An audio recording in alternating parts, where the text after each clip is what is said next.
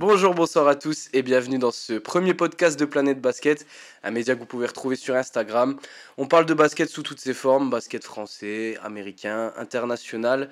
Et euh, aujourd'hui, on se retrouve pour ce premier épisode dans lequel on va débriefer la Coupe du Monde. Euh, coupe du Monde qui s'est conclue euh, le 10 septembre, hier au moment où on enregistre cette, ce petit podcast, par le sacre de l'Allemagne et de Dennis Schroeder.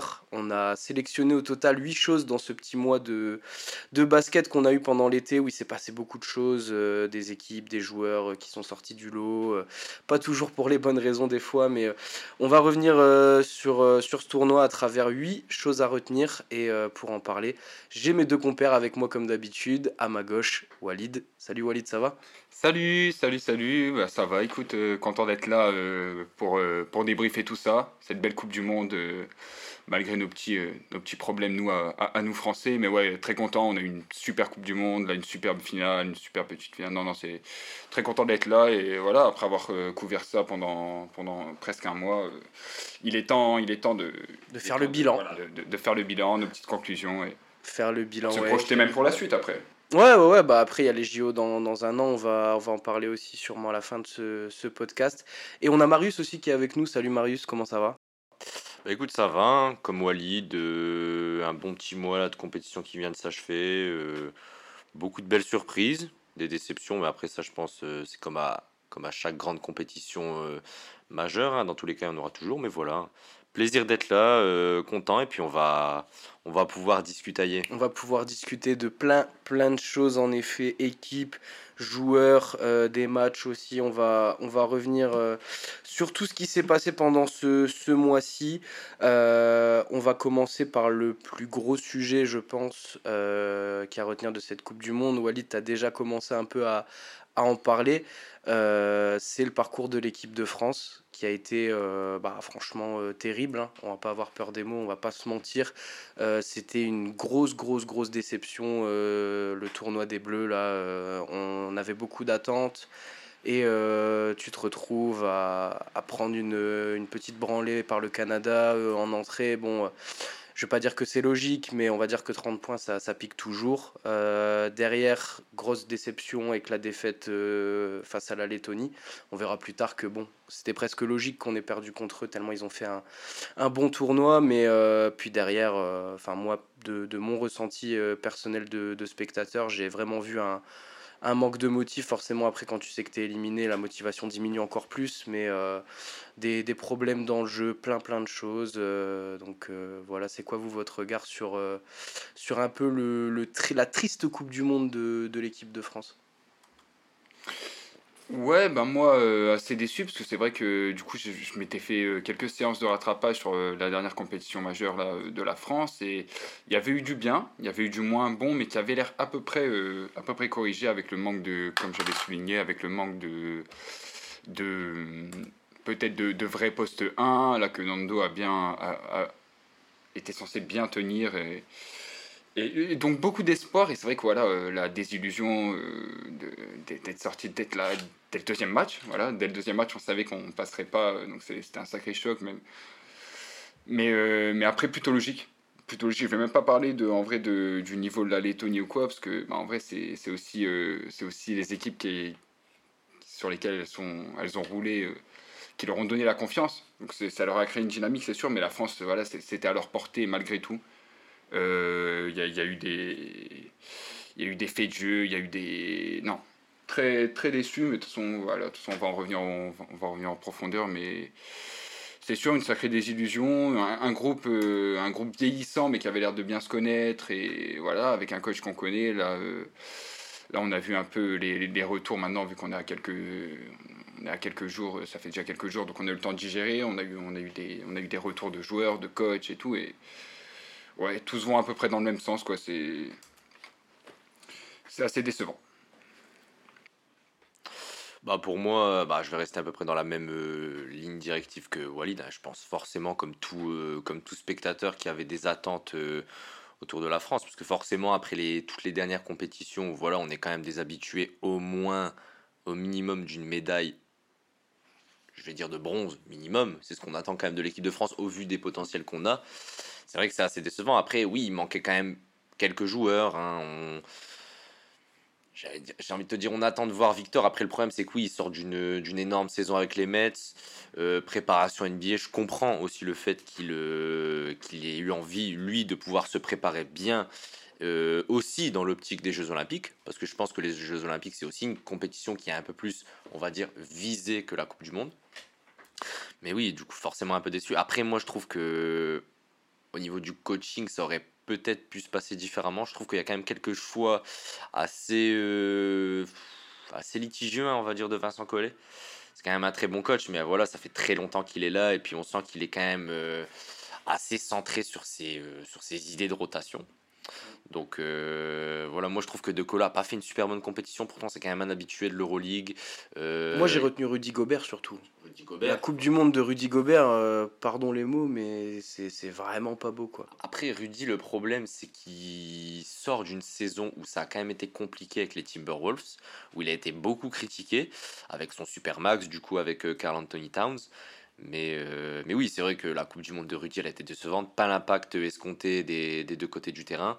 Et puis, euh, ouais, Rudy. Euh, et Van Fournier, qui fait une très bonne compétition. J'espère que ça va montrer à Thibaudot que va falloir le faire un peu plus jouer, à moins qu'il soit tradé. Ouais, très, très bonne compétition. Après, euh, enfin bon, il est, dans le sillage de l'équipe de France, mais euh, moi, offensivement, je te parle. Le, oui, leader offensif de l'équipe est celui qui a su montrer des fois qu'il fallait se, bon, même si ça n'a pas marché, hein, mais de se mettre un coup sur la tête pour se dire bon allez les gars là, faut, faut rentrer dans le, dans son match. Sur, son énergie, enfin, j'ai rien à redire dessus, mais euh, moi j'ai trouvé très limite aussi certains choix des fois, euh, alors que ce soit Evan ou, d'autres, hein, mais euh, c'est un, un échec qui est collectif de toute façon, enfin, tout le monde le, présente comme ça, et euh, pour moi du coup c'est pas en ajoutant un Victor Wembanyama ou même un Thomas Hurtel comme a, a dit Nicolas Batum en conf de, presse que, que ça va changer grand chose, surtout pour les JO où on aura peut-être des États-Unis encore plus forts, un Canada encore plus fort.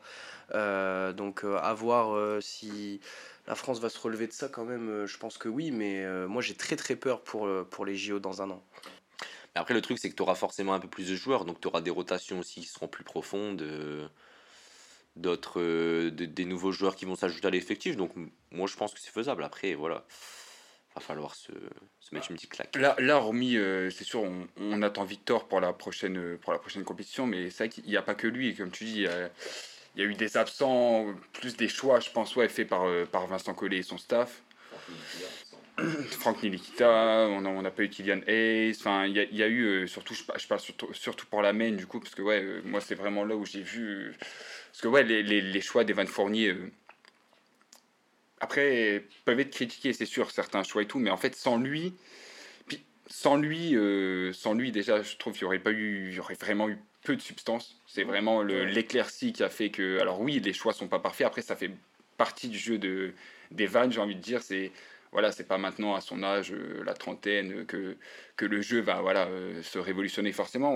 On, connaît, mais justement, c'est pas un joueur qui, qui, peut faire la différence. Il peut faire la différence sur des séquences, voire même sur un match, mais il a besoin voilà, d'une structure solide, il a besoin de joueurs, il a besoin d'un.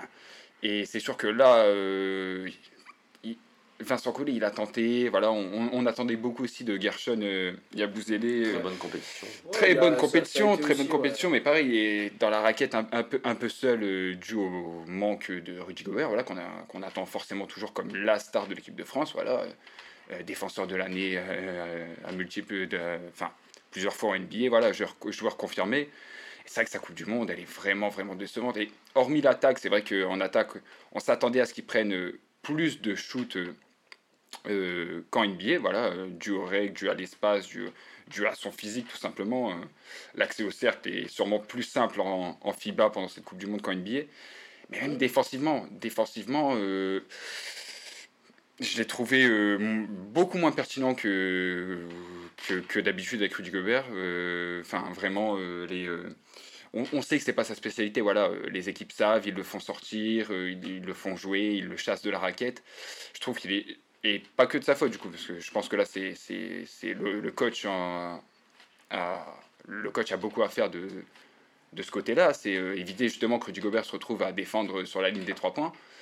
et vraiment en termes de, de, switch, en termes de voilà, aller chercher les. Enfin, j'ai l'impression qu'il a vraiment subi le jeu pendant toute la compétition.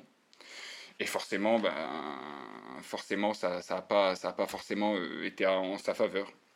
Mais ouais, collective, euh, pareil, Nicolas Batum, qu'on attendait voilà, que, comme un leader qu'il est, euh, voilà, est très déçu de sa compétition, et je ah, pense à, juste titre. Voilà, euh, il n'a pas fait la, la, compétition de sa vie. et ouais, franchement, c'est vraiment un naufrage collectif. Le faut, faut, faut, voir après, là, là je pense qu'il y, y, en a déjà en sortie de cette Coupe du Monde là, pour la France qui parlait de voilà, un renouvellement total, d'effectifs, de coach et tout. Je pense que ça va être juste. Voilà, les, les JO, c'est dans, dans moins d'un an. Donc, euh, donc ça va être juste voilà, pour euh, tout refaire, mais c'est sûr que. Au moins changer de coach. T'as fait à la. Bah, justement, changer de coach. Euh, ah, souvent, c'est le premier verrou qui saute, hein, c'est le coach. Mais. À voir. À voir. moi, j'y crois pas beaucoup. Franchement, je crois qu'ils vont tenter la prochaine Coupe du Monde quand même avec Vincent Collet. Avec, j'espère, des changements et voilà, il y a un peu de fraîcheur dans le groupe.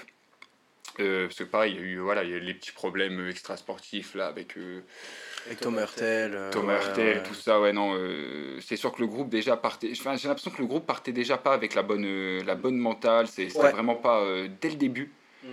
et bon, bah, dans une compétition aussi rapide, voilà, tu rates le premier, tu rates le deuxième match, et voilà, tu sors. Donc, voilà, c'est tout. Après, c'est la Coupe du Monde, ça pardonne pas, mais à, voir. Moi, je pense effectivement aussi que le, le but, c'est d'aller euh, avec ce groupe-là au, au, JO et euh, ce sera la dernière grosse échéance. Après, Batum va arrêter. Euh, Evan va se faire vieux, Rudy aussi. Il y a des jeunes qui, qui, poussent, qui poussent à la porte. Je me, je me fais pas forcément de soucis pour le futur de l'équipe de France. C'est vraiment le, enfin, le, le, futur à très court terme. quoi. C'est-à-dire, c'est moi, j'ai pas envie que pour les JO de Paris, à domicile, en France, on, se prenne des raclés comme là on s'est pris à la Coupe du Monde euh, euh, sans, sans, envie, sans manière et et qu'on se retrouve encore une fois comme ça. Alors après, je pense que il vaut mieux que ça arrive maintenant que ça arrive dans un an, on va dire, cette, ce petit, ce petit naufrage-là. Ça va leur permettre de, de, se remettre en question et on suivra bien sûr de toute façon le, les, les, pas des Bleus euh, au, au JO l'été prochain. Euh, sujet suivant, les gars, on va parler du MVP de la Coupe du Monde. Euh, bon, c'est une tradition de donner le MVP à, au joueur, euh, un joueur de, de l'équipe gagnante. Donc c'est du coup c'est Dennis Schroeder qui a, qui a raflé le MVP cette année. c'est pas volé du tout. Hein. Schroeder a fait une Coupe du Monde absolument monstrueuse à l'exception d'un match euh, contre la Lettonie où 4 euh, sur 26. Ouais, 4 sur 26 au tir, mais euh, s'il ne le passe pas celui-là et que la Lettonie se qualifie, c'est quand même c'est quand même une toute autre une toute autre compète, je pense. Mais mais ouais, du coup, il, a quand même fait une très bonne Coupe du monde derrière. Mais il y a beaucoup d'autres clients aussi qu'on pouvait imaginer être MVP ou du moins être intrinsèquement le meilleur joueur de ce tournoi-là. Euh, on a beaucoup parlé notamment d'un gars que, dont on a besoin de parler, je pense, euh, Shai Alexander. Première Coupe du Monde, première grosse compète internationale avec le, le Canada, avec tout un groupe composé de pas mal de joueurs NBA. Euh, bon, il y a des Jamal Murray et Andrew Wiggins qui sont sur le côté encore, mais il y avait, ce, il y avait du Dwight Powell, il y avait du Lugensdorf, du Dylan Brooks aussi qui a fait, euh, qui a fait des grosses grosses perfs. Euh, et à côté de ça, bah, Shai, en fait, euh, c'est tous ces matchs, c'est une autre journée au boulot, quoi, en fait. J'ai vu des shoots tellement cliniques. Euh, il a sa vingtaine de points. Ses rebonds, c'est pas ce qu'ils vont avec. Il gère vraiment bien le jeu. Le Canada aurait pu aller au bout, hein, je pense. Ça, ça se joue à pas grand chose, mais moi, je pense, est-ce que Shai, on peut lui donner le titre officieux de meilleur joueur de la Coupe du Monde? Alors, Meilleur joueur de la Coupe du Monde Ouais, ouais, ouais. En termes de. Il est arrivé, de toute façon, ça s'est vu vite, euh, serein. Euh, enfin, on n'avait pas l'impression que c'était sa première grosse compétition internationale, vraiment, euh, pour un jeune, un, jeune joueur voilà, de 24 ans. c'est vraiment impressionnant. la sérénité, le, le, leadership un peu, un peu silencieux, comme on aime bien voir euh, ces, basket sessions, euh, par exemple, qui comparaient ça avec un peu le leadership de KD quand il arrive avec Team C'est un, gars silencieux, mais qu'en fait les gars respectent juste parce que ben, il fait le boulot en fait. C'est voilà, on parle du coup du vrai MVP euh, Dennis Schroeder, voilà, de, la compétition. C'est un jeu à risque, on le sait. un voilà, il, son 4 sur 26, voilà, représente bien ça, c'est qu'il peut te faire voilà, 3-4 matchs où il porte son équipe, euh, mais forcément il y aura toujours des matchs avec un jeu comme ça. Le problème de Shai, enfin le problème, c'est qu'il a aussi un jeu à risque. Alors oui, il prend vraiment 95% de bons choix, donc ça aide à éviter le, déchet, mais ça reste qu'un un, jeu à risque où il porte la balle, il tente des moves, que ce soit à 3 points, euh, euh, que ce soit à mi-distance, à la distribution, il offre des passes, il prend des rebonds. Donc c'est vraiment incroyable le fait qu'il fait, n'ait pas raté un match de la compétition et il commence à déjà nous habituer à ça. Et c'est vraiment, vraiment impressionnant. Bah, par où commencer? Déjà, ça reste dans la continuité de sa saison exceptionnelle, je pense, avec OKC, qui est un peu, je trouve, passé sous les radars, même s'il est encore très jeune, il a encore beaucoup de temps devant lui, il a encore beaucoup de choses à confirmer, parce qu'il, comme tu dis, il a 24 ans. Mais voilà, c'est. Enfin, c'est un monstre, ce gars-là. Il euh, il est capable de tout faire sur un terrain il est capable de défendre, il est capable de prendre du rebond, il est capable maintenant, plus qu'en début de carrière où c'était un peu plus compliqué, mais au niveau de la passe, il a quand même réussi à développer sa vision de jeu parce qu'il a plusieurs matchs quand même à 8, 9 passes D. Euh, là, contre les États-Unis, je crois qu'il est à 11, si je dis pas de bêtises, en tout cas, il est au-dessus des 10. Euh, c'est quand même très fort. Je, je trouve que ce gars-là, en fait, moi, je veux vraiment insister sur le côté, comme tu disais, Walid, silent killer. Mm. C'est-à-dire qu'en fait, le gars, il est là pour faire son boulot tous les soirs tous les soirs, là c'était pas tous les soirs, mais à tous les matchs, être présent, avoir son leadership, euh, faire jouer ses coéquipiers, parce que je pense qu'il a aussi confiance en ses coéquipiers. On pense à Dylan Brooks qui, qui, a fait une super Coupe du Monde aussi dans son, dans son sillage, mais voilà, il a été exceptionnel. Moi, pour moi, je trouve que oui, il n'y a pas trop de débat en termes de, de niveau intrinsèque sur les matchs. Ah, voilà, c'est c'est facile en fait. T'as l'impression qu'il est en qu'il est en détente et que et voilà. Je, ça, et en fait, ça, il pousse tout le groupe, parce que c'est leur première, c'est leur première médaille en Coupe du Monde au Canada. C'était la première fois qu'ils avaient un qu'ils avaient un effectif compétitif et voilà Shai en leader il a réussi à, apporter son équipe avec RJ Barrett avec plein, plein, de, plein de belles choses.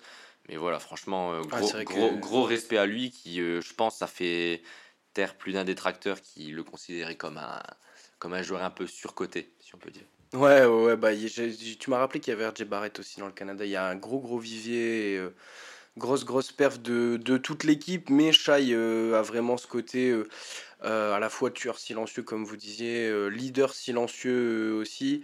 Ça va être très très intéressant de, de voir quelle équipe se présentera au, au, JO parce que si tu ajoutes du Andrew Wiggins et du Jamal Murray là-dedans, ça va être très très ah, ça va être ça va être très très très chaud. Surtout bah, quand tu vois déjà le là le match pour la troisième place qu'on a eu entre les US et le Canada. Là, un match US-Canada au, JO, ça peut, ça peut donner aussi.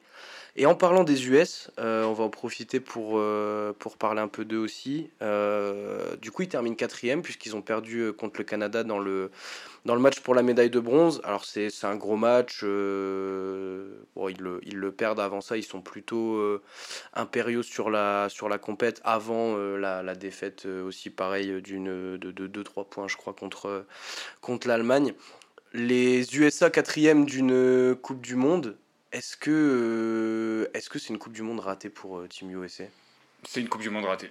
Peu importe si t'es euh, si américain, voilà, on connaît on connaît leur leur comment dire, on connaît leurs ambitions. On sait que voilà une quatrième place, jamais les joueurs de Team USA s'en contenteront, jamais même, je pense, les Américains s'en contenteront. Et même pour nous, on, voilà, on sait, c'est l'ogre c'est l'ogre de la compétition, c'est l'ogre des compétitions majeures. Donc euh, quand on voit les États-Unis, voilà, là, a Impérial, euh, j'irai pas jusque-là, parce que voilà, là, il y a eu la défaite euh, contre l'Allemagne. avant ça, il y avait aussi un match très très compliqué où déjà on avait commencé à voir les, un peu les, euh, les, manques, voilà, euh, les, le, manque d'intensité, le manque, je euh, je vais pas dire d'envie, mais de physique. De, voilà, les Allemands l'ont clairement prouvé contre eux. Ils ont joué plus dur. au rebond, ils les ont mangés parce qu'ils avaient envie, parce qu'ils étaient en mouvement. peut-être un peu de. C'est facile parce qu'on ressort souvent ça, mais peut-être un peu de voilà d'arrogance, de, de, suffisance des Américains, voilà, qui, qui, ont vu leur très bonne préparation et très encourageante puis leur début de compétition, voilà, euh, peut-être que ça les a vus, ils se sont vus trop beaux. Et c'est vrai que là, leur fin de compétition, là, je crois, ils partent sur trois défaites du coup d'affilée, les États-Unis. Ça fait mal. Ça fait très très mal quand tu es Team USA, tu pars sur trois défaites, tu te fais éliminer par le rival Canada juste pour la troisième place. Alors, c'est pas ce qu'ils visaient, donc ouais, la motivation était peut-être pas là. D'ailleurs, ça s'est vu sur le match. Le match était incroyable, hein, vraiment beau, mais c'est vrai qu'ils se font un peu distancer à un moment. La défense des deux côtés, c'était pas les. Voilà, comparé à la, à la finale qu'on a vue, c'était pas les meilleures défenses. Après, les attaques sont pas les mêmes non plus, c'est sûr. C'est mais euh, ah, c'est le jeu FIBA qui veut ça aussi, je crois. Euh, les, défenses ont été pas mal pointées du dock, soit pour le Canada ou pour les US. Euh, les, les, deux ont eu beaucoup de mal à défendre avec le jeu FIBA.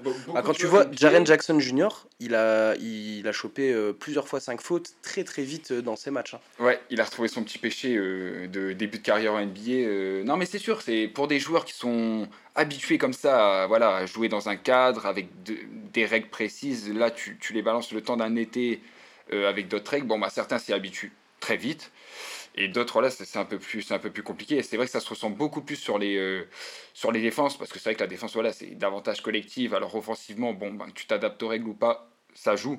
Mais ça se voit, c'est vrai que ça se voit moins quand c'est individuel.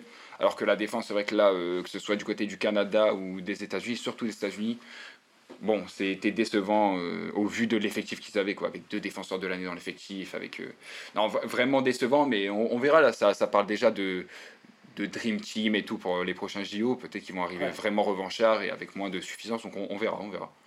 Bah, déception du coup, euh, forcément. Parce que du coup, ça fait quand même la deuxième Coupe du Monde de suite où les États-Unis ne sont pas médaillés. En 2019, ils n'ont pas été médaillés également. Ah, bah c'est quand même un. Alors je crois que c'est Carmelo qui en a parlé, euh, Carmelo Anthony du coup, qui en a parlé en interview en disant que bah, quand tu es les États-Unis, voilà, que tu es représenté comme, comme possédant la meilleure ligue quand même majeure de basketball de cette planète. En termes, euh, alors je dis pas la meilleure en termes de, c'est vraiment la meilleure en termes de comment de niveau, enfin de, potentiel athlétique en fait. Tous les joueurs sont des monstres, euh, ils savent tous euh, dunker, enfin shooter, etc. Bref, c'est pas ça le sujet. Mais en tout cas, il en parlait en disant que voilà, c'est forcément une déception quand tu es les États-Unis de ne pas te retrouver médaillé. C'est quand même oui, ils sont quand même bien passés à, côté de leur compétition. Après, il n'y a pas que des points négatifs, hein. il y a quand même eu quelques points positifs dans l'équipe. Je veux dire, on prend Anthony Edwards, qui est quand même sur la majorité de la compétition, même sur, la compétition quasiment complète, très bon, qui montre qu'il est le leader de cette équipe. Tu as du Anthony Edwards, tu as du Jalen Brunson. Moi, je trouve, avant qu'il soit, alors, je n'ai pas compris ça, mais qu'il soit totalement benché par euh, Steve Kerr, je trouvais que Jalen Brunson était pas mal non plus. Parce qu'on l'a, pointé quand même comme un manque défensif. Enfin, je veux dire, euh, on a mis Austin Reeves à sa place. Euh, les équipes adverses, elles se, elles se mangeaient là-dessus. Hein. Tout le monde allait en mismatch sur Austin Reeves. Ouais, bah Alors, après, t'avais euh, du Halliburton aussi. T'avais du Halliburton aussi. Et mais voilà, t'as du Jalen Brunson, je trouve qu'il a fait quand même une plutôt bonne compétition. Halliburton qui a été aussi très bon aussi. et voilà, Michael Bridges qui fait une bonne compétition. Mais voilà, t'as des joueurs comme. Alors, je suis désolé pour toi, Walid, hein, mais Ingram, je trouve déjà qu'il est mal utilisé, comme on en, a, pu, on a pu un peu en ah bah, parler. Ah Ingram, euh, sa Coupe du Monde. Euh. Le problème, c'est qu'il a mal joué, mais je trouve qu'il a été aussi mal utilisé. Je pense qu'il aurait pu être mieux mis, enfin, mieux mis en valeur en fait dans le système euh, de Steve Kerr. Et Jaren Jackson Jr. Hein. Jaren Jackson Jr.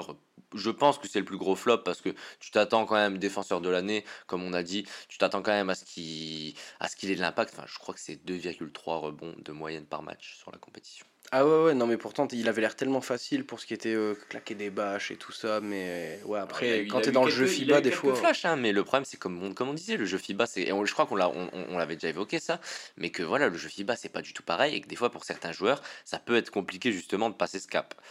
Donc, euh, non, forcément, grosse déception. Après, comme euh, Walid a dit sur sa fin, du coup, ça laisse potentiellement entrevoir une, une, possible, une possible Dream Team. On a vu des, des LeBron, des KD du On va en reparler un petit peu. On va, on va reparler un petit peu des JO à la fin quand même du, du podcast parce qu'on commence déjà à en parler là en sortie de, deux Coupes du Monde. Mais euh, ouais, ce sera aussi intéressant de voir comment les US vont se comporter au, au JO. Euh, va... C'est pas au même niveau que la France, mais on va les ranger dans ces équipes euh, un petit peu en redemption mode qui vont essayer de, de, se refaire après un tournoi un peu loupé quand même. Mm. Tu à, je te coupe vite, mais tu pensais à Noah Lyles, hein, du coup, qui avait fait un petit, un petit pic pour les, pour les États-Unis qui se sont vus trop beaux comme on a dit. Et ouais, je pense qu'ils se sont vraiment vus trop beaux et que je pense que ça va pas leur faire de mal des fois de se prendre une petite claque. De toute façon, ils ne sont pas champions du monde, du coup, peu importe. là, là, en tout cas, la Coupe du Monde, ils ne l'ont pas remportée. Euh, à propos d'équipe, euh, maintenant, on a fait une équipe euh, qui avait des attentes assez hautes et qui a descendu la pente. On va faire l'inverse, on va parler d'une équipe qu'on n'attendait pas forcément beaucoup et qui a absolument surpris tout le monde. C'est la, Lettonie qui jouait pourtant sans Porzingis, leur gros joueur qui était, euh, qui était encore un peu blessé de, sa fin de saison. Et euh, bah, malgré tout ça, euh, on, s'est pris la claque Lettonie en pleine gueule, nous les Français en, en, premier, hein, puisque je crois qu'ils s'imposent assez logiquement contre le Liban dans le premier match quand nous on joue le Canada. Derrière, on, on se prend une leçon de, de la Lettonie. Alors, nous, c'est vrai qu'on a très très mal joué, mais la Lettonie a aussi très bien joué son coup. On a commencé à voir un, Luca Banchi, le coach euh, de la Lettonie, qui a été élu meilleur coach d'ailleurs de la Coupe du Monde, à juste titre, euh, pour moi. Et il prône un jeu très offensif, très. Euh, bah voilà, la Lettonie, c'était leur première Coupe du Monde. ils ont quand même quelques bons petits joueurs. On pense à Davis Bertans, Rodion Kouroux, etc. Arthur Zagars, qu'on a découvert aussi là pendant la, la compète. Et euh, bah, malgré tout ça, ils, ne se sont pas reniés, ils se sont pas dit on essaye de faire ce qu'on peut, c'est notre première Coupe du Monde. Les mecs, ils ont joué les yeux dans les yeux avec la France pour commencer. Après, euh, il y a eu des matchs alors contre le Canada, contre l'Espagne. Euh, ça a été en jusqu'en jusqu'en quart de finale où ça perd malheureusement contre l'Allemagne. Mais les matchs sont pas gagnés à chaque fois, mais il y a toujours il y a toujours du beau jeu, moi c'est ça aussi que j'ai retenu, euh, c'était vraiment beau, quoi, des, des, belles séquences de passes, euh, du, du, bon jeu FIBA à l'européenne, un peu comme on, comme on aime voir. Et euh, ouais, moi je, je, retiens vraiment la Lettonie, une très très belle surprise. Je, suis presque, je vais pas dire content, mais je dis allez bien jouer à eux d'avoir botté le cul de la France, d'avoir mis le, le premier, la première pièce dans, dans la machine vers le naufrage, parce que en vrai, ils l'ont, ils l'ont mérité aussi ce, ce match-là comme, euh, comme leur bon tournoi en général. Bah, moi, je suis, euh, franchement, je suis assez d'accord avec toi. Hein, mais agréablement surpris par, euh, par le niveau de l'équipe, surtout qu'ils n'avaient pas du coup Porzingis, qui, sort d'une très belle, qui sortait d'une très belle saison avec, avec les Wizards, si je dis pas de bêtises. il a été très cet à Boston, je crois. Ouais. Donc sort d'une très belle saison. Ouais, ils n'ont pas leur meilleur joueur. Et... Mais j'ai envie de, de comparer ça. Alors ça n'a pas forcément c'est pas exactement les mêmes cas, mais j'ai envie de comparer ça à la France. Tu prends une équipe où euh, bon, la France a plus d'individualité là sur le papier. Mmh. Je veux dire une équipe voilà qui n'a pas forcément de de, de, gros joueurs majeurs euh, offensivement, mais ils ont réussi à mettre du cœur du cœur, de l'impact et euh, se faire confiance les uns les autres. Et je pense que c'est ça qu'il a, il a manqué aussi à l'équipe de France. C'est-à-dire que eux, ils jouent tous les uns pour les autres. Et tu, comme, comme tu disais tout à l'heure, le petit Zagars, euh, moi, je vais pas faire le, le, mec, je le connaissais absolument pas jouer ah avant, la hein. Coupe du Monde. Hein. Et franchement, super belle surprise. Pourtant, c'est quand même un profil de meneur assez, on va dire, euh, assez petit. Je sais pas exactement la taille qu'il fait, mais je crois. Je pense pas que ça dépasse le mètre 90. Ouais, il a l'air Tout pile. un 90. Un 90. ouais, ouais, donc voilà, c'est quand même un profil assez petit ça reste voilà ça reste un basketteur. Mais voilà ils, ils y ont donné du cœur ils ont cru en eux. Et euh, bah, pour le match contre la France je veux dire la, la France fait pas un si mauvais match mais c'est juste que la Lettonie elle y croit jusqu'au bout. Et ils font un comeback je crois de 14 ils nous font un 14-0 je crois quelque chose comme ça ouais oui, oui euh, à l'entame du quatrième je crois qu'on a une bonne douzaine de points d'avance et et on se fait remonter. mais ils y ont euh, cru. Mais hyper proprement en plus. Hein, le jeu collectif et tout était. Ils y ont cru jusqu'au bout. Beaucoup, beaucoup, de gros shoots parce que je pense qu'on sous-estime aussi ça. C'est le, c'est le, le, talent et le potentiel de shooter qu'on qu'on a dans, ce, dans, dans, dans, les pays un peu les pays de l'Est comme ça. Lettonie, Lituanie, il y a beaucoup de très bons shooters. Hein. Franchement, non, moi, gros respect à eux et on espère qu'ils y aura, ils pourront être à 100% avec Porzingis dans les prochaines compétitions. On espère, on espère. Euh, on va en placer une aussi euh, rapidement pour, euh, pour Rondeolis Jefferson, qui a fait un, gros tournoi. alors à peu près 24 points de moyenne avec la Jordanie, a que des défaites. on va pas reparler de la perf collectif au global. juste, ouais, ce, ce, joueur donc, qui est passé par. qui a joué 4 ans pour les Nets. Euh, avant de partir un petit peu du côté de Portland et, et Toronto, ouais, c'est ça, exact. on l'entendait plus trop parler, il était passé, passé sous les radars, partie de la NBA en 2021.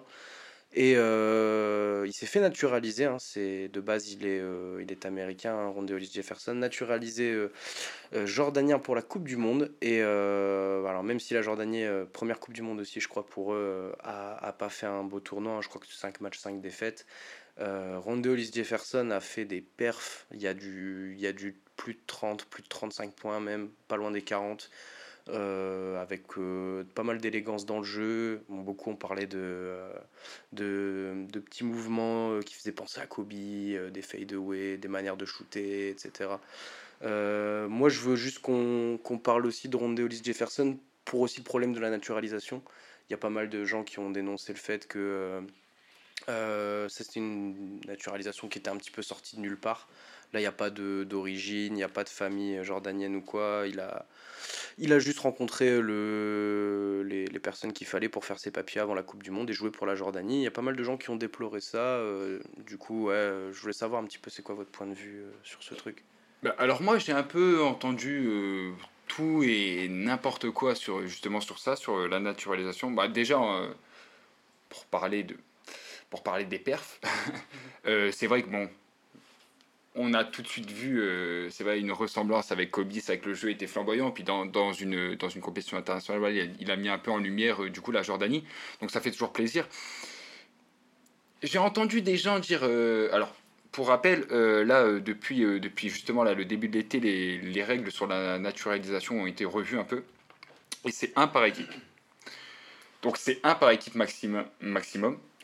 Et donc certains disent, ben, celle-là, triche. Euh, voilà, vous, amenez des joueurs qui n'ont pas la culture, qui connaissent pas le pays, qui représentent pas le pays. J'entends, j'entends, euh, j'entends, euh, j'entends ça parce que c'est voilà, là on a eu le cas nous un peu en France, qui est encore d'ailleurs sur, qui est encore d'actualité avec Joël, Joël Embiid, voilà. moi je moi je, vois pas de mal. En fait, en fait la règle me, me convient actuellement. Euh, un par pays, parce que, alors, de une, ça, voilà, ça, ça peut forcément permettre, c'est toujours un atout quand tu prends un joueur, euh, par exemple, un joueur américain pour venir jouer dans, dans, dans, un, dans une petite nation qui n'a pas forcément un vivier de talent énorme. Bon, forcément, oui, c'est un atout, c'est indéniable. Mais le fait que ce soit limité à un, bah, en fait, ça me, ça me plaît dans la dynamique de, euh, de la compétition en général. Ça permet bah, justement de revoir des joueurs qu'on n'a pas forcément vus de voir aussi de réelles belles histoires de joueurs qui s'attachent euh, à leur nouvelle couleur et qui portent plus fièrement des fois que des, des gens qui viennent de base du pays qui n'ont pas l'air très concernés. Mhm. Euh, voilà, c'est pas pour revenir euh, sur le fait, mais voilà, nous, même en France, on a eu le cas, ça a discuté autour de Joachim Noah, est-il vraiment français Voilà. On, on, on, a toutes sortes de polémiques sur est-ce qu'il faut vraiment être du pays ou quoi. Moi, un par équipe, ça me va bien. Je trouve que ça déséquilibre pas la compétition, ça offre pas un atout euh, si, euh, si euh, majeur. Oui, c'est un atout, c'est sûr. Et voilà, encore, ça, permet de, voilà, de, revoir des joueurs, de voir des joueurs aussi qui sont aussi motivés. Parce que voilà, s'ils font les démarches, s'ils vont jusqu'à. ou s'ils acceptent d'être naturalisés, bon bah, tu doutes qu'ils vont pas venir en figuration et tu doutes qu'ils ont des choses à prouver. Tu doutes qu'ils vont faire, qu'ils vont se donner pour le pays, peu importe qu'ils soient nés du pays ou pas, ils vont se donner pour la compétition. Et donc moi, ça me dérange pas, ça me permet voilà, de, revoir des, talents, de, de, faire des mixités comme ça dans, dans, une équipe, euh, ça change, ça apporte de nouvelles dynamiques dans l'équipe. Donc euh, franchement, moi, j'ai pas de problème et justement, j'ai kiffé, euh, kiffé le, les quelques joueurs naturalisés là, pendant cette Coupe du Monde, le, petit, le petit vent frais, c'était sympa. Ok, ok. Bah écoutez, euh, on espère qu'on va en voir. On avait aussi euh, Kyle Anderson là, qui s'était fait naturaliser euh, avec, avec la Chine. Bon, lui, ouais, Carl, bah, Carl Anthony Towns, lui, il est vraiment de, de République de. il s'est quand même naturalisé. Il aurait pu jouer pour les US en soi et il a choisi de jouer pour la République dominicaine. Ouais, ouais, bien son, sûr. Son collègue Eric Gordon. Mhm. Oui, aussi, ouais, Eric Gordon avec les Bahamas. souvent, ça permet de beaux ajouts et c'est quand même on va dire que la règle de limitation à un par, euh, par équipe, moi personnellement me plaît aussi. Ça, ça limite les abus euh, et ça permet aussi des fois d'avoir un bon petit ajout et c'est parfois bénéfique, pas que pour l'équipe, pour toute une nation, Mhm. pour le basket dans ce pays-là en général. On sait que le basket, c'est pas toujours le sport le plus populaire, euh, à part justement dans les pays euh, un peu Lituanie, Lettonie, euh, tout- par, par- par les pays baltes, ouais, par là-bas, c'est pas mal, euh, c'est pas mal suivi le basket. Mais ouais, voilà, les, les naturalisés, bah écoutez, on vous embrasse. Euh, Randall Jefferson, c'était un beau tournoi. Kyle Anderson, c'était un peu plus dans le dur, mais bah, Trop, trop seul, je pense, avec la Chine. Ouais, ouais, bah même Jordan Clarkson, par exemple, Clarkson, a fait aussi un beau tournoi, mais compliqué avec les Philippines. Le- donc, un- une petite pensée aussi, alors je crois que c'est Trayshon Waters qui joue euh, pour la République Oui, euh, Tremont Waters, ouais. Tremont, pardon. Oui, euh, qui joue pour la République dominicaine, qui a fait aussi, je trouve, une Non, euh, c'est Porto Rico, lui. Ah, c'est Porto Water- Rico, Waters, c'est Porto Ah, Rico, je, je pensais que c'était la Non mais c'est ça en vrai, je trouve euh, les joueurs qui arrivent comme ça, ils sont, ils sont motivés, voilà, ils ont, ils ont des choses à prouver, donc euh, ça ajoute du mordant et franchement c'est c'est cool. C'est cool. Ok, ok. Euh, point suivant, on va faire aussi un petit big up pour le Soudan du Sud. Euh, pareil, une des nouvelles têtes euh, de, de ce basket mondial. Première Coupe du Monde. Ça n'a pas passé le premier tour, mais, mais ils, ont, ils ont battu derrière l'Angola et les Philippines dans le petit tour de classement. On a un, un naturalisé aussi. Alors, c'est un. ah, C'est pas un rookie. Il a joué quelques. Dans quelques franchises NBA, quelques matchs, euh, Curtis Jones, euh, qui a fait un beau beau tournoi avec, euh, avec le Soudan du Sud. Et après, on a l'ancien joueur NBA, Lu Holdeng, pour ceux qui connaissent, qui, qui est au pilotage de la fédération sud-soudanaise de, de basket.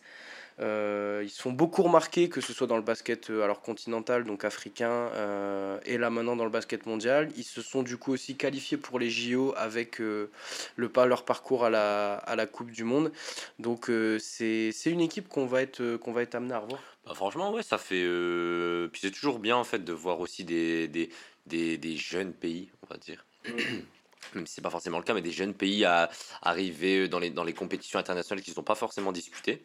Donc, non, non, ils, ont, ils ont fait. Alors, ça a été compliqué parce que forcément, tu as beaucoup de grosses écuries. Donc, c'est assez compliqué quand c'est une première compétition, surtout qu'ils n'ont pas forcément de joueurs euh, vraiment euh, majeurs, on va dire, dans l'effectif. Mais je pense que ça reste aussi dans la continuité du développement aussi du basket africain qui quand même depuis 20-30 ans est en train de voilà quand même beaucoup se développer. On a énormément de talent, surtout qu'en plus la, la NBA elle s'est aussi implantée en Afrique pour justement pouvoir dégoter les, Les prospects, tout jeunes ça, prospects ouais. parce qu'ils ont quand même des potentiels athlétiques bah, qui sont un peu similaires à ceux des Américains, même peut-être plus encore je crois hein, au niveau des vraiment des bah, voilà des, des, des athlètes en fait tout simplement des monstres. Mon- à 16 ans ils font 2 mètres. C'est ça, c'est ça le problème. Ouais, bah ouais, c'est ça. euh, on, euh, a, on a pas mal de gros, de gros prospects qui viennent, puis ça va, je pense, continuer à s'améliorer avec les ça. années. Là, on est encore qu'au début, en fait, euh, mais on va de, de plus en plus, on, on va voir des, des, des joueurs venir euh, des équipes bah, africaines, etc., avec la Basketball Africa League Ah aussi oui. qui se. C'est Ak- c'est Hakim Olajuwon d'ailleurs qui est le président je crois? Euh, bonne question. Je sais qu'il opère sur le truc. Cas, Euh, il il y a, bah, après. Euh, que ce soit lui, Dikembe Mutombo aussi, tous- ces mecs-là, en fait, ils sont très attachés au fait de développer le, le basket, alors à la fois dans leur pays et en Afrique plus généralement. Et ouais, c'est vraiment, vraiment en train de se développer. Ça va devenir, je pense, un, un futur petit pilier de, de ce basket mondial aussi. Et c'est tant mieux parce que ça réduit pour moi les, les différences de niveau entre les équipes européennes, les équipes américaines, Ouais, les équipes africaines. Enfin, voilà, le, le mieux, c'est qu'on est tous. euh, à travers le monde des équipes euh, bah, qui, sont, qui ont toutes du niveau, qui ont toutes des, des choses et du spectacle euh, à, à proposer. Quoi. C'est clair, mais en tout cas, voilà, pour juste un dernier point pour en revenir à eux, félicitations, et puis on, on espère les, les voir chauds pour les prochains JO. Ouais, ça, c'est vrai que c'est c'est un peu, voilà, en parlant du, du développement du basket, euh, alors, il y a en Afrique, c'est sûr, mais ça, suit la dynamique du, sport en général en Afrique, voilà, qui, est- en train de bien se développer euh, un peu partout. Il y a de plus en plus d'institutions, même de joueurs, voilà, de, joueurs emblématiques euh, euh, qui reviennent dans, leur pays, continent d'origine, pour, voilà, pour, développer, alors qu'à l'époque, on avait plus tendance à les voir bah, là où ils avaient percé, même après leur carrière. Là, je trouve que c'est bien, ça apporte, voilà, de, comme tu dis, de tout doucement un peu plus d'équilibre par rapport à tous les continents. On a, même, même en Asie, on a vu là l'engouement du coup pendant cette Coupe du Monde. Le Japon. On savait qu'il y avait un engouement en Asie. Bon, bah ça s'est confirmé pendant la Coupe du Monde, voilà, euh, malgré Japon que. s'est qualifié, je crois, pour les JO. Ouais, euh, oui, ouais, ouais, ouais, ouais, ouais, félicitations à eux aussi. Et euh, non, franchement, ouais, ça, ça, fait plaisir de voilà, euh, vendre fraîcheur, ça apporte. Et puis, ça joue bien, c'est des équipes qui, voilà, qui, ont, qui ont des choses à prouver, qui ont encore rien, rien accompli. Et, et, donc voilà, c'est super intéressant. On leur souhaite que du bien, sauf de vaincre la France, bien sûr super agréable. En effet, on, on attend de revoir euh, nos amis sud-soudanais et beaucoup d'autres euh, petits et jeunes pays qui commencent à se faire une place dans, dans le basket mondial. Avant-dernier point, euh, les gars, celui-là, on va pouvoir, je pense, en, parler en long, en large et en travers, mais je pense qu'on on pourrait aussi le résumer en, en quelques secondes. on va parler un peu de Luka Doncic aussi quand même. Grosse, grosse, grosse Coupe du Monde. Encore une fois, il a montré qu'il est tellement au-dessus de beaucoup de gens, de beaucoup d'équipes, euh, des matchs, enfin le scoring, la contribution, rebond, passe, etc. Il y a toujours rien à dire, il y a toujours euh, la, la, feuille de stats qui est, qui est noircie, mais euh, bah, malheureusement, il y a toujours ce problème avec les arbitres qui est ressorti encore, encore et encore. Le plus grave, c'était forcément lors de l'élimination du tournoi principal de la Slovénie en quart contre le Canada. Euh, c'était c'était vraiment vraiment euh, presque triste en fait de voir un mec euh, un mec autant se donner et autant s'énerver dès qu'il n'y a pas un coup de sifflet il a refait son petit signe là avec la main où il montre il suggère que les arbitres ils ont été payés c'est des trucs en plus il risque gros à chaque fois parce que enfin en plus il améliore pas sa réputation auprès des arbitres et euh, là, les arbitres en avaient marre. Au bout d'un moment, bah, exclusion, parce que euh, à force de gueuler, ils laissent passer une fois, deux fois, trois fois. Au bout de la cinquième, euh, tu as un peu envie de sévir. Et, après, bah, ça, ça aide pas. Il pense que les arbitres sont contre lui, machin. Enfin, moi, j'ai. C'est vraiment le gros point noir. Et en fait, j'ai peur que ça devienne un point noir qui éclipse en fait tout le, tout le génie de, de Lucas Doncic, quoi. Alors moi, pour le coup, alors oui, euh, Luka Doncic sait salir la feuille de stats, il sait, euh, il sait euh, scorer, passer, voilà, c'est un joueur incroyable, on va pas, on va pas refaire son CV. Par contre, je suis super déçu de sa Coupe du Monde. Hormis même l'histoire des arbitres, alors oui, les arbitres là, ça a beaucoup, ça a beaucoup fait jaser, voilà.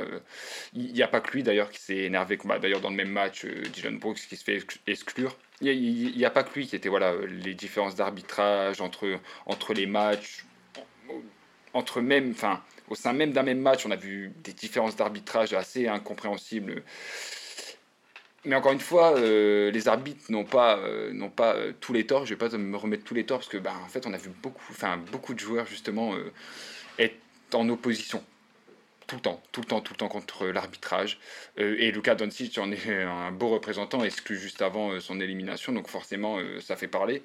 Surtout que c'est pas, c'est, pas, c'est pas nouveau pour Luka. On sait qu'il a, il a tendance à voilà perdre vite son sang-froid vis-à-vis des arbitres surtout.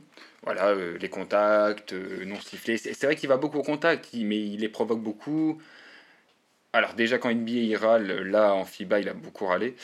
Et, voilà, ça, ça, a coûté, euh, ça, ça, a coûté, euh, ça a coûté cher, je trouve, à son équipe. Mais hormis ça, euh, ça coûte du monde. Moi, je suis, vraiment sur ma fin. C'est ah oui, ça fait des passes, oui, ça score.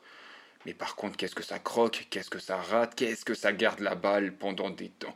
J'ai vu des séquences, ses coéquipiers ne font absolument rien. Alors, je dis pas du coup que c'est forcément que de sa faute, mais au bout d'un moment, jouer avec un gars qui prend 16 secondes sur les 24 à chaque possession minimum, bon bah tu te dis à quel moment je bouge et des fois forcément quand ses coéquipiers commencent à bouger et eh ben Luca n'était pas forcément dans le tempo ses coéquipiers non plus et franchement j'ai vu énormément de déchets. Il a du déchet c'est son jeu mais alors là la Coupe du Monde beaucoup de déchets des, gestes des gestes de d'humeur euh, même vis-à-vis de, de, ses adversaires qui non, moi, j'ai trouvé son leadership euh, très. Alors, ça, ne va pas remettre en cause tout ce que je pense de Luka Doncic et, et voilà, et du bien que je pense de lui, mais c'est vrai que là, ça m'a Déjà, sa saison régulière, voilà, la dernière là en NBA, euh, on, a commencé à entendre parler, euh, même lui, hein, lui-même s'est exprimé euh, sur les choses qu'il avait à changer dans son jeu. Je trouve que bah, ça s'est pas vu.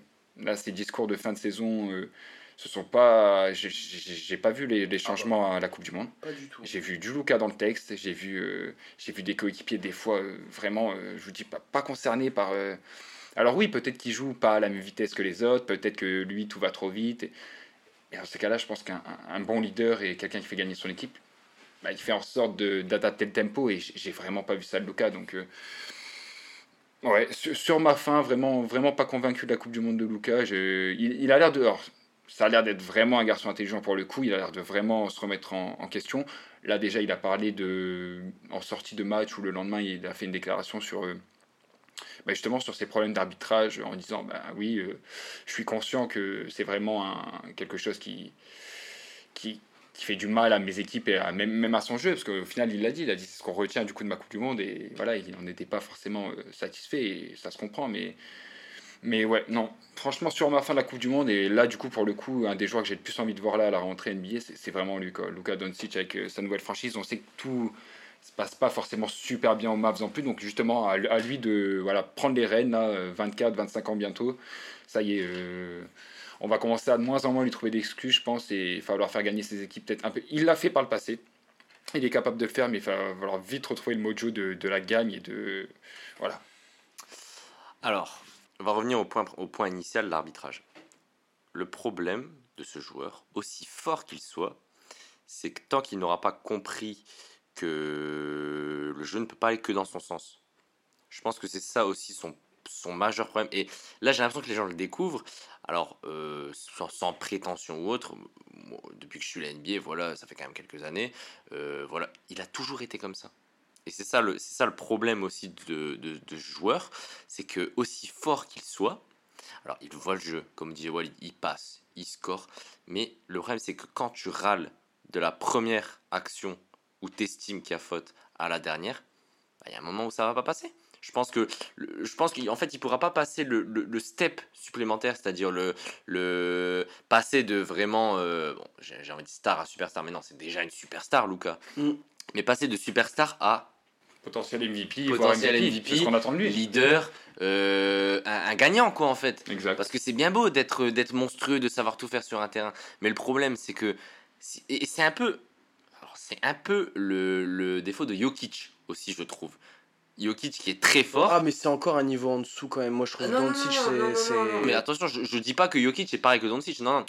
Non, c'est juste que ces deux joueurs euh, qui ont un peu cette. Euh, Jokic beaucoup moins, mais qui vont avoir quand même tendance, tu vois, à aller voir les arbitres, à râler, et à avoir aussi, et comme je dis, ce body language négatif. Mm-hmm. Parce que c'est ça aussi le problème. C'est que le mec, il est pas sifflé, du coup après il revient tête baissée, euh, en marchant, enfin pas en marchant, mais voilà, tu m'as compris. Mais quand t'es quand, quand es un coéquipier, tu vois ça, mais forcément tu peux pas, euh, tu peux pas dire ah bah c'est bien, euh, mon leader il est en, il est en dépression sur le terrain parce qu'il obtient pas d'école. Non. Puis tu vas pas lui dire comment faire, donc ça marche, ça marche pas comme ça.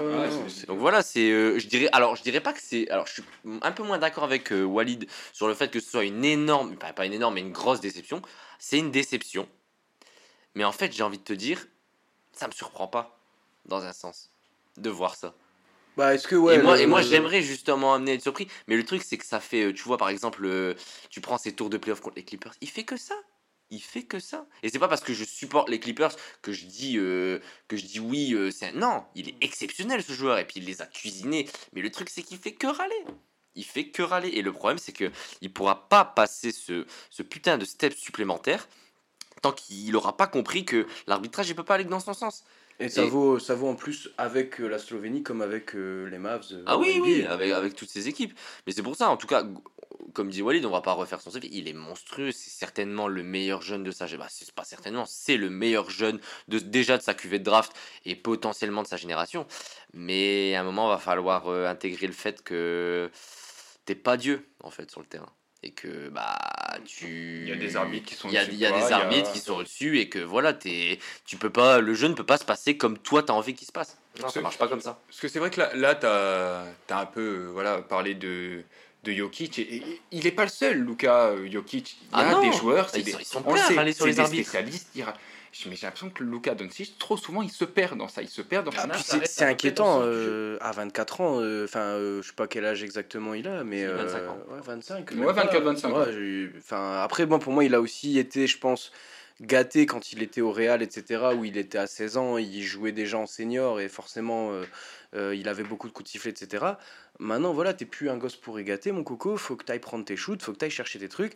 Alors, les contacts, il lui, donne, hein, et des fois, à juste titre, il lui donne pas, mais c'est parce qu'il va tellement en contact. Pour moi, tu peux pas non plus tout lui siffler. Et euh, forcément que ça crée de la frustration chez lui. Mais cette frustration, il a aucun contrôle dessus, quoi. C'est ça, c'est enfin en fait c'est ça, c'est le manque de contrôle. Oui, râler sur les arbitres c'est bien, mais à un moment tu vois que l'arbitre, il t'avertit une fois, deux fois, il est à bout l'arbitre aussi, il est humain. À un moment, tu en tant que leader, tu, tu dois avoir ce déclic, je pense, de, de te dire Ouais. bon ben là ça y est, je vais me calmer, je vais gérer ma, ma frustration, je vais me recentrer sur la gagne et allez, on y va les gars. Et je le vois trop rarement de la part de Luka Doncic. Alors il est encore jeune, il peut encore évoluer sur ça, surtout comme j'ai oui. dit, il a l'air d'avoir une Il prise de conscience sur ça. À voir, à voir. À voir, à voir. Bien évidemment, ce- on se retrouve en fin de saison euh, prochaine quand Luka Doncic euh, aura fermé sa bouche et sera MVP euh, la saison Ah, mais prochaine. s'il ferme sa bouche et qu'il va dans, le sens du jeu tout le temps, euh, Ouais, parce qu'on parce qu'on le dit, le gars, il est trop fort. Il est trop fort. Enfin, il- euh, voilà, on fait un peu tous du basket. Voilà, tu, tu le vois. Tu le vois que ce gars, il est au-dessus Ah en oui, termes oui, de compréhension du jeu. Mais le problème, c'est qu'il y a la compréhension du jeu et la compréhension aussi de l'environnement extérieur, des arbitres, etc. Et ça, il l'a pas encore. Ouais. Et pour moi, il est immature là-dessus. Encore, euh, encore des choses à, à prouver pour, euh, pour Luka, malgré déjà un niveau très très chaud et une belle production statistique euh, encore à la, à la Coupe Je du Monde. c'est le meilleur scoreur de la Coupe du Monde, il me semble. Oui, Je crois qu'il a, il a 27 ou 28 points de moyenne, hein, Ouais, je c'est pense. C'est quand même euh, c'est très fort. hein. Dernière euh, de nos huit choses euh, à retenir de la Coupe du Monde 2023, euh, messieurs. On va forcément parler des finalistes de cette Coupe du Monde. L'Allemagne, du coup, et, et la Serbie, qui, mine de rien aussi, sans Jokic, sans trop faire de bruit, a fait son petit bout de chemin, a battu le Canada, une leçon de basket pour arriver jusqu'en finale. Quand j'ai commencé à préparer ce podcast, j'avais écrit les nouveaux rois de l'Europe.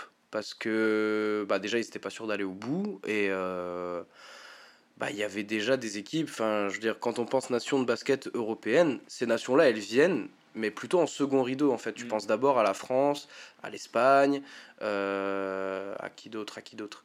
France, Espagne, euh, t'as aussi l'Allemagne La qui Serbie, est... euh, Oui, après, la Slovénie parce qu'ils ont leurs joueurs, mais La là, Slovénie, vu oui, qu'il n'y avait voilà, pas de joueur, voilà, vu qu'il n'y avait pas, euh, Mais- vu qu'il y avait pas Jokic, c'est vrai qu'on les a pas mis dans le premier euh, rideau tout de suite. on- Ouais, voilà. Voilà. Et maintenant, en fait, euh, bah, l'Allemagne a mis vachement de respect sur son nom à cette Coupe du Monde. Alors, c'est un travail qui date pas de d'hier. hein. C'est déjà au dernier Euro. Ils avaient fait, je crois, euh, un, un parcours assez, euh, assez propre. Et, euh, et la Serbie, c'est plus continuel, c'est plus un succès collectif. Euh, mais c'est là aussi où c'est fort, c'est que euh, je voyais des gens qui disaient, bah, il y a un an, la Serbie, euh, elle, elle avait fait, elle avait pas fait un très bel Euro. Jokic avait râlé aussi après des arbitres, ça, s'était plaint, etc. Et, et là, on a vu une Serbie métamorphosée, un jeu pareil très propre, très fluide, très européen, comme on parlait pour la Lettonie tout à l'heure. Euh, L'Allemagne aussi, l'Allemagne aussi, c'est un groupe qui se connaît. euh, ils m'ont, je pense, beaucoup fait penser à la France de 2019 un peu. Euh, avec ce, ce roster comme avec pas mal de, de grosses individualités, Denis Schroeder, les frères Wagner, Isaac Bonga, Daniel Tice. Il y a plein de petits gars qui, qui savent bien bien jouer au basket, surtout au basket FIBA. Et bah ouais, là ils ont quand même réussi chacun à sortir le Canada et les États-Unis. Et, euh, et c'est eux qui se sont disputés la médaille d'or quoi. Non, ben déjà, euh, félicitations à, nos équipes européennes, voilà, que, qu'on apprécie forcément. Alors, en fait, c'est des, des équipes qui ont jou- joué sur leurs forces. Euh, la Serbie, ouais, euh, dernière compétition décevante, voilà. Ils n'ont pas, pas atteint les objectifs qui s'étaient, qui s'étaient fixés, j'en doute pas. Mais ils ont su, en fait, ils n'ont pas tout remis en question. Et voilà, ils sont arrivés sans Jokic. Alors, peut-être que certaines équipes les ont, dans un premier temps, peut-être pris d'eau, et moi le premier. hein. c'est vrai que je les ai au début moins suivis que d'autres équipes européennes. Par exemple, euh, forcément, on m'annonce la- l'absence de Jokic. On me dit, voilà, dernière compétition euh, mitigée. Bon, je m'attendais pas à ça, mais c'est vrai que leur jeu, c'était vraiment un régal, un des plus beaux jeux de la compétition. si Ce n'est le plus beau jeu collectif, ça défendait. Euh, ça se permettait beaucoup de switch euh, en défense. Mais, euh, mais des switches intelligents, j'ai trouvé ça très très. euh, voilà, euh, Boogie qui a fait une Coupe du Monde euh, incroyable, euh, qui a bien bien été euh, utilisé même en défense. Donc c'était super super intéressant. Grosse, euh, Euh, gros, gros tournoi. Ouais, énorme tournoi, énorme tournoi. Alors on connaît le joueur, voilà, scoreur euh, incroyable, shooter. Franchement, il, il- il- il a joué comme s'est joué en fait. Ils se sont pas dénaturés, ils ont joué ensemble. Et non, franchement, un plaisir à avoir joué. Même là, la finale, honnêtement, ça défendait dur. Alors c'était dans un premier temps un peu, pas une bouillie de basket, mais c'est vrai que c'est bon, on sentait la finale, on sentait un peu le. Voilà. Mais, euh, mais franchement, super match. ils se sont donnés jusque la fin. Voilà, au final, l'Allemagne a, creusé un peu l'écart et voilà. Mais ils se, sont, ils se sont accrochés. Ils ont moins d'individualité que l'Allemagne. L'Allemagne, euh, au contraire, qu'on attendait vraiment, vraiment. Euh, à moi, en tout cas, personnellement, je les attendais fort. Pour moi, qui, avait fait déjà, la, euh, en termes de jeu, la, la plus belle compétition durant le dernier Euro. Mm. C'était sorti par l'Allemagne, vraiment limite, limite, mais vraiment en termes de jeu proposé. C'était super intéressant. L'utilisation du coup de Dennis Roder. Voilà, le coach sait, voilà, il sait qu'il a un joueur à risque. Bon, ben, pour le mettre de côté, j'ai beaucoup aimé euh, l'utilisation de, de Bonga, du coup d'Isaac Bonga, qui remonte la balle. Enfin, à aucun moment, je me serais dit que ce joueur allait remonter la balle aussi souvent pour épauler Denis Roder. Et ça a mis les défenses dans une, dans, un, dans, dans, une sauce. Euh, parce que quand tu quand as un petit vif euh, qui sait tout faire offensivement, passer, scorer, pénétrer, shooter comme Denis Roder deux actions après, tu passes sur trois actions où c'est Isaac Bonga qui a pas du tout le même jeu qui remonte la balle. Ouais, c'est ça. à côté de ça, t'as des shooters, t'as des mecs sous les panneaux qui ramassent les rebonds offensifs et physique, ça qui vont chercher les fautes. Avec euh, Mo Wagner à l'intérieur, Thijs qui a pas fait une super finale mais qui a fait une super compétition, physique, au rebond, mentalité toujours exemplaire. Moi, j'ai vu vraiment une super mentalité, alors des deux côtés, hein, mais franchement, de l'Allemagne, ça m'a je vais pas dire ça m'a choqué parce que voilà connaissant les joueurs euh, voilà c'est des sacrés euh, des sacrés comment on dit, euh, des sacrées personnalités. Mm. Mais, euh, mais ouais, avec leur, leur vivier de, de talent euh, individuel mis au service du collectif comme ça, avec un coach qui avait l'air d'avoir la main mise sur son... Non, franchement, super compétition des Allemands et franchement pleinement mérité après la sortie du Canada. De... Bon, ben, on s'attendait, ils arrivent en finale, on s'y attendait pas du tout, ils sont arrivés en finale en tant que du coup favoris contre la Serbie. Euh, bon, bah, ils ont confirmé en finale. Euh, non, franchement, super propre. Euh. Oh non, ça a été très, ça a été très fort sur, sur cette Coupe du Monde. Et puis, bah, du coup, ouais, comme vous dites, les pays européens qui finissent quand même très bien représentés. Parce que du coup, on aurait pu s'attendre potentiellement à une finale. bon, je pense qu'à à peu près Ouais, US-Canada. 80%, 80 des, de ceux qui regardaient la Coupe du Monde auraient, je pense, dit euh, Canada-États-Unis. c'est les deux gros favoris de toute façon. Mais ça a, été, ça a été une super belle surprise. Ça a bien joué au basket. Et en fait, surtout pour la Serbie, parce que l'Allemagne, c'est vrai qu'ils ont plus ce côté où ils ont plus de joueurs qui sont, qui sont un peu au-dessus. Mais la Serbie, et c'est un peu pareil que pour la Lettonie, ils ont, moi je pense qu'ils ont cru les uns aux autres. Mm, mm, mm. C'est-à-dire que tu as Bogdanovic qui est en leader de cette équipe, qui fait une Coupe du Monde, enfin moi je trouve euh, très propre. C'est-à-dire, il va pas forcer son jeu, il va pas forcer ses tirs, il va un peu comme, euh, il va, il va laisser ses coéquipiers euh, prendre, euh, prendre le jeu aussi en, leur faveur. Mais ouais, ils ont fait, ils ont cru les uns aux autres et voilà. Alors, ils n'ont pas gagné, malheureusement, c'est l'Allemagne qui a, qui a, qui a triomphé. Mais voilà, il plein de bonnes choses à, garder, je pense, pour eux de, de, cette compétition. Puis voilà, pour revenir encore plus fort avec, avec le, le double MVP. Enfin, le, le avant du coup Embiid cette année, Jokic. T'as du Marjanovic que tu vas pouvoir peut-être récupérer. T'as, je crois, du Bokushevski, je crois aussi, qui est assez jeune, mais tu, tu auras déjà un peu plus de noyau. la, Serbie a rarement eu des trous euh, dans ses générations, etc. Ça, mm. ça, se renouvelle assez facilement. Et, on y revient à ce qu'on disait pour la tout à l'heure. C'est des putains de bons shooters.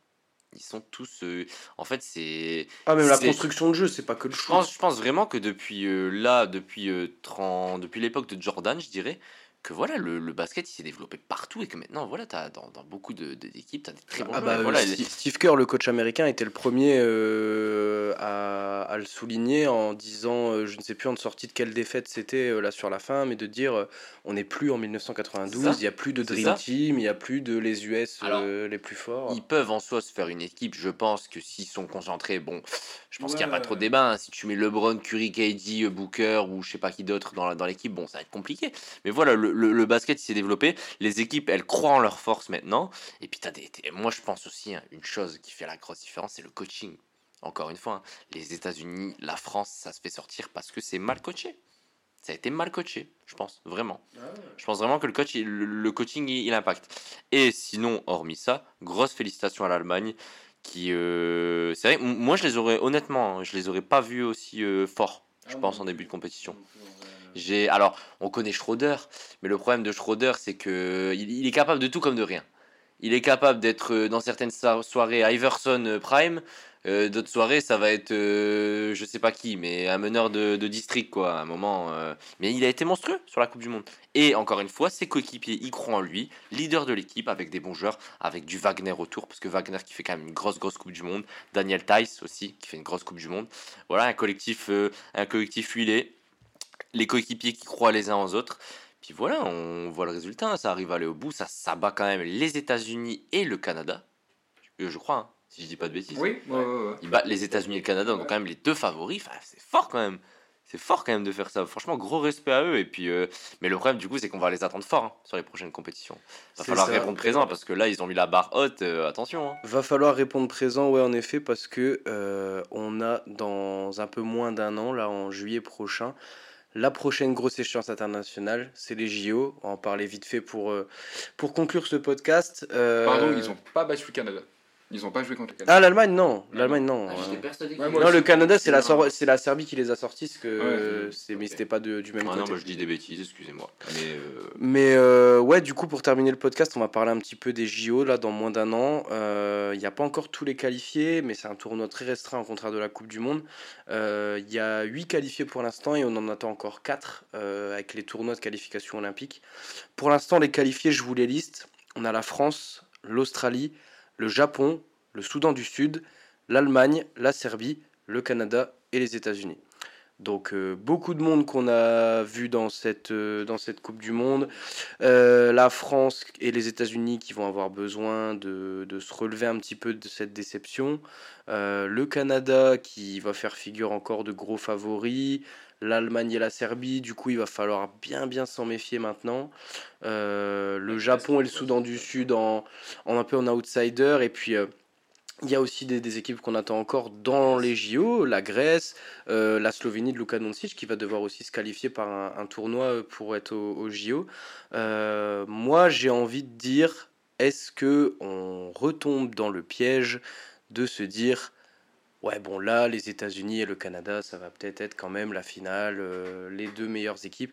Sachant que là, juste avant qu'on tourne euh, ce, quelques heures avant qu'on tourne ce podcast, euh, on a eu un petit report de Shams Charania euh, de euh, The Athletic Ouais. qui euh, nous a dit que LeBron euh, avait très envie de jouer les JO, LeBron James, Avec ses copains. avec ses copains Stephen Curry, Kevin Durant, euh, Draymond Green, enfin et euh, tout, tout ça, c'est des, des, des mecs qui n'étaient pas dans l'équipe des États-Unis là à la Coupe du Monde. Alors, est-ce que les États-Unis vont rouler sur tout le monde au JO Est-ce qu'on peut encore voir une surprise comme là on a vu à la Coupe du Monde? Une surprise, oui. C'est pour ça que ce sont des surprises, ça on peut toujours, euh, on peut toujours en voir. Après, c'est sûr que voilà, si les États-Unis arrivent avec l'armada qu'on connaît à peu près, voilà, euh, leurs top joueurs, euh, c'est sûr que ça complique la tâche de toutes les autres équipes et même, le, même les favoris, hein, même euh, les Allemands, les Français, les, voilà, tu regardes les États-Unis, bon ben, si eux ça marche, en fait ça, ça dépend que d'eux. Si s'ils envoient Ouais. une dream team et que ça fonctionne, ben, Tu peux pas faire grand-chose, Voilà, c'est ça. C'est, il y a encore un vrai gap, surtout en termes de profondeur d'effectifs. Voilà. Ils ont, là, là, ils ont envoyé quoi? Une équipe C Bon, bah, l'équipe C, elle a quand même fait demi-finale. Ouais, quoi. équipe C, ouais, équipe C, t'es gentil quand même. hein. Il y a quand même des bons joueurs. Ah, tu peux faire mieux Mais Tu peux faire mieux équipe C, j'entends par exemple en termes. Par exemple, là, leur star, c'était Anthony Edwards, un arrière. En Ouais, d'arrière ouais. américain, c'est quoi Le troisième? Oui, oui, ouais, c'est ça, ouais. Donc, équipe. C, au Mmh. mieux. Ah oui, alors oui, l'équipe est super impressionnante, mais c'est ça qui fait peur avec les États-Unis, c'est leur profondeur. Donc ouais, si tu envoies LeBron, si tu mets LeBron, euh, un sac à dos, euh, deux trois collègues derrière qui ont déjà gagné euh, quelques bagues et quelques quelques médailles dans des compétitions internationales, on pense à Kevin Durant, meilleur marqueur des États-Unis. Enfin, non, c'est sûr que ça va être compliqué, mais déjà on ne sait pas encore quelle équipe va vraiment être là, dans quel état vont être les joueurs, parce que voilà, on sait que c'est des joueurs vieillissants. Voilà, là on parle de Steph, LeBron et KD, ben, on sait qu'ils vont devoir enchaîner une, une saison compétitive, normalement des playoffs, puis du coup un- des JO, à- pour LeBron 39 ans, pour euh, KD euh, 35 ans, enfin c'est Stephen pareil à peu près. Donc euh, voilà, faut voir dans, faut voir l'équipe, faut voir la dynamique, parce que voilà, c'est bien d'assembler les talents, mais euh, on, verra aussi euh, les envies. Mais la concurrence aussi, la concurrence qui fait peur, parce que voilà, on pense au Canada, voilà, comme on dit, il n'y avait pas Wiggins, il n'y avait pas Murray. la France décevant cette compétition, on va voir avec Wembenyama, on va voir avec, euh, on va voir avec peut-être les ajouts de Nikita, enfin on, verra qui, qui, peuvent, euh, qui peuvent rajouter en fonction de la saison qui arrive, je pense que ça, jouera beaucoup. L'Australie qui a été assez décevante aussi. Ouais aussi, on n'a pas parlé. Il y, a beaucoup d'équipes en fait, même l'Allemagne avec les frères Wagner qui vont encore progresser, logiquement, euh, qui vont prendre, surtout pour France, de, de, de l'ampleur au sein, au sein de leur franchise d'Orlando. Donc la concurrence va être peu rude je pense. Mais les États-Unis, euh, ça dépend que d'eux. Ah, c'est après c'est toujours compliqué. Moi, j'ai quand même envie de te dire que oui, intrinsèquement ils sont plus forts. Après, euh, je crois qu'on l'avait déjà évoqué ça aussi pour le au début des Jeux, début des, Jeux Olympiques, au début de cette Coupe du Monde, ne pas se voir trop beau. C'est ça le mm. problème. c'est ça le piège aussi quant à tout ça. Et euh, même en NBA, je veux dire, tu prends l'exemple de, de teams des fois qui se voient trop belles qui se voit trop forte parce que voilà plein de plein de talents donc bah, c'est vrai que si t'as euh, si as Kevin Durant LeBron euh, Steph Curry euh, tu as du Booker t'as du j'ai vu qu'il y avait du Lillard aussi potentiellement qui serait intéressé bon c'est vrai que ça paraît injouable sur le papier mais faut jamais se voir trop beau. Le basket, c'est un sport collectif. Ça se joue à 5 ça, et ça se joue aussi avec un coach. Ouais, puis on s'est rappelé de la Coupe du Monde 2019 aussi, mais euh, il y a les JO de Tokyo en 2021 euh, où au final, euh, bah, c'est une équipe. C'est pas une équipe où il y a peut-être autant de gens que ce qu'on annonce là, et ce sera peut-être pas d'ailleurs celle qui sera au bout pour les US en 2024. Mais il y avait quand même du KD, du Lillard, des, gros joueurs aux Jeux Olympiques, et la France a, regardé cette équipe droit dans les yeux, les a même battus en phase de groupe. après voilà, ce, sera quand même compliqué. Ça, c'est une certitude. si les États-Unis veulent euh, remettre la main un peu sur, euh, sur le basket mondial, ils vont, je pense, activer 2-3 leviers et ça, ça peut être vite réglé. Mais euh, ouais, après, si vous jouez bien au basket, vous avez une chance de, de vous faire une place.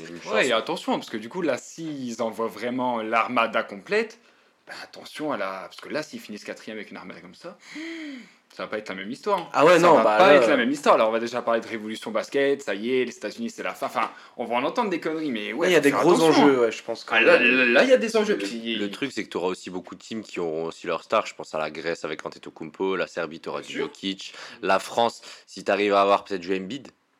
Parce que si tu arrives à avoir. Ça va être compliqué. Embiid, hein. il peut aller aux US, il, peut, aller, en France. Il peut aller partout. Lui, là, là, bon, on sait pas encore, hein, mais ces derniers jours, moi j'ai entendu que Embiid, euh, les États-Unis. Les États-Unis, euh, oui, je sais, hein. j'ai vu aussi. Il a entendu LeBron, je crois. Il se dit, hum, moi aussi, je suis ton copain. Non, non, ça, ça l'intéresse pas mal. Mais on, verra ça. Mais c'est sûr, voilà. Euh, on va se voir trop beau. Les cartes peuvent vite être distribuées. Si tu as du Embiid, une raquette Embiid, une raquette Wemby, voilà, un, un Yanis avec motivé qui. Parce que oui, Yanis, on dit, bah, c'est pas Yanis qui va faire la différence, c'est pas un joueur qui va. Voilà, on a vu le niveau de la Grèce, euh, c'était, c'était pas super là ces derniers temps. Mais il n'y a pas que Yanis. Yanis, on sait ce qu'il apporte, hormis son niveau de jeu, c'est, la mentalité. C'est, lui, pour le coup, c'est, un gagnant. C'est, donc euh, à voir, à voir. Mais en tout cas, ça s'annonce euh, incroyable, incroyable. À voir, ça va être effectivement très beau et attention à ne pas se voir trop beau. On va conclure, euh, conclure là-dessus, messieurs. Merci beaucoup de nous avoir écoutés. Encore une fois, si vous voulez nous retrouver, ça se passe sur Instagram, Planète Basket du bas. Suivez-nous. On a d'autres podcasts qui arrivent, plein de petites choses. On vous parle de, de basket au quotidien. Euh, n'hésitez pas aussi à nous dire euh, ce qui vous a plu, ce qui vous a moins plu. C'était un premier podcast, donc euh, on est curieux d'entendre vos avis et on se retrouve bientôt pour parler de, de basket. À bientôt les gars, salut. À plus.